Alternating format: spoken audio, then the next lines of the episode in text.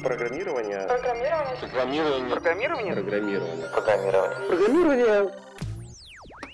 Привет! Это Валера и аудиокурс о том, как выбрать профессию в программировании.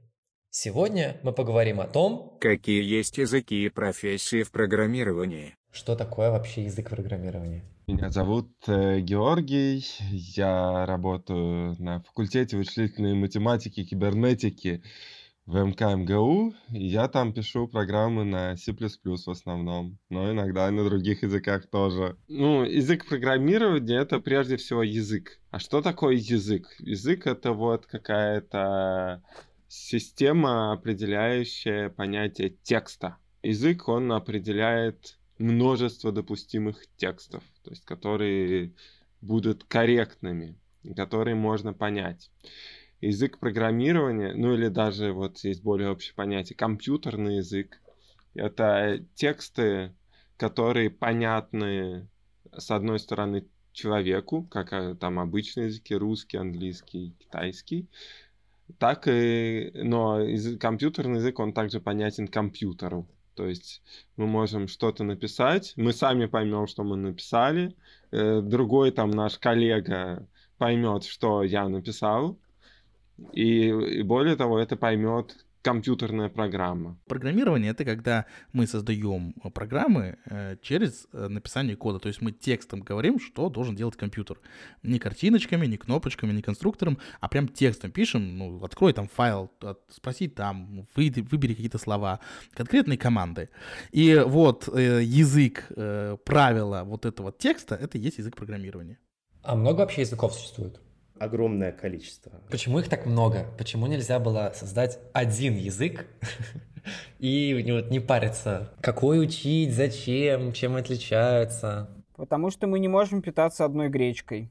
Да, у нас есть фронтенд, у нас есть бэкенд, и у нас есть фронтенд, который в браузере, и есть которые мобильные приложения.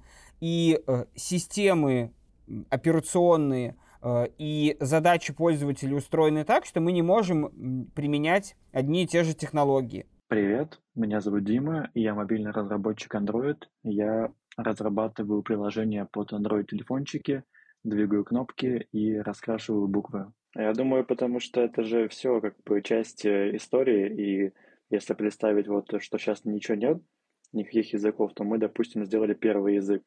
Мы его сделали каким-то, он что-то там решает, какие-то наши задачи, потом появляются новые задачи, а языка уже не хватает. Например, в нем нет каких-то там функций, технологий, а доработать его невозможно.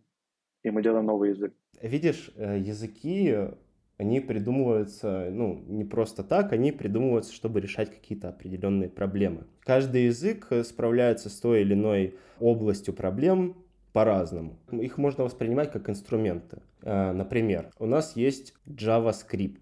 Мгм. Вот. И JavaScript отличный язык, есть его евангелисты, Обожаю JavaScript. Однако- Однако проблема JavaScript, что он, ну, он слишком динамический, слишком динамический. И вот в Microsoft решили эту проблему тем, что сделали TypeScript, сделали его типизированным и стало меньше проблем. Ну, То есть JavaScript э, и TypeScript, они решают одну и ту же проблему, но решают ее чуть по-разному и с разной эффективностью.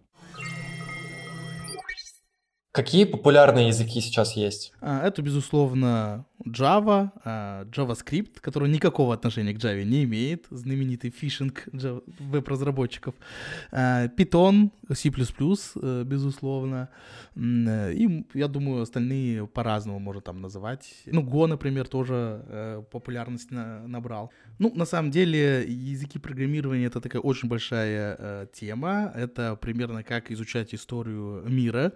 Есть разные языки, они э, друг от друга что-то перенимают, конкурируют, определенные области занимают, а потом придет какая-то э, новомодная вещь, и одни языки смогут вобрать, другие не смогут вобрать, и отомрут.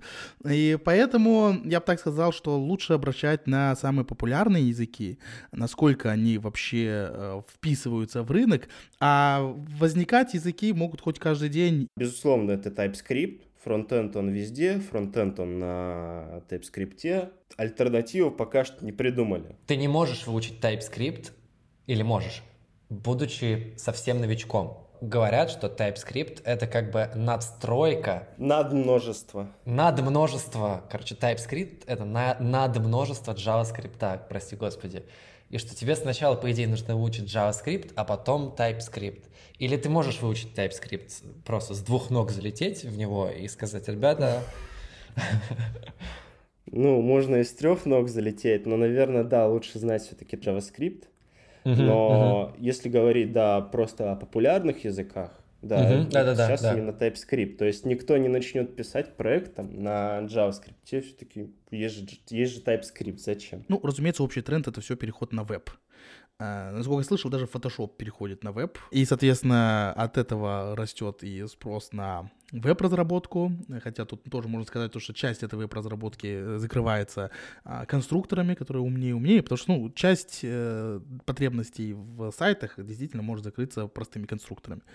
Э, С другой стороны, еще увеличивается и нагрузка на сервера, да, получается, потому что у нас все это в вебе. И, конечно же, данные. Э, Данные хранить все дешевле, э, поэтому компании стремятся их все больше собирать.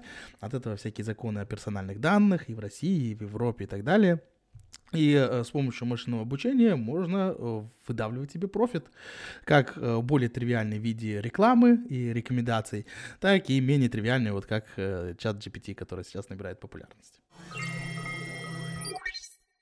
Итак, что я сегодня узнал? А, Язык программирования — это набор формальных правил, который описывает команды для написания программ. Он одинаково понятен и машинам, и людям, и в этом его фишка. Языков программирования много, потому что каждый из них справляется с какой-то задачей лучше остальных. Языки, они как инструменты, то есть гвозди можно забивать, в принципе, линейкой, но как бы зачем, когда есть молоток? Наибольшим спросом сейчас пользуются шесть языков программирования.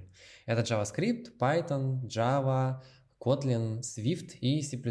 Специалист каждой профессии обычно знает не только свой основной язык, например, JavaScript, но и его библиотеки, потому что нужно сделать э, всякий разный функционал и так далее. А также инструменты проверки кода, чтобы то, что программист написал, вообще работало. При этом, чтобы начать, важно освоить обязательно основной язык профессии. Например, если вы хотите стать Python-разработчиком, вам обязательно нужно выучить синтаксис Python и основные библиотеки Python. То же самое с другими языками. Всего видов продуктов, над которыми работают разработчики, 5.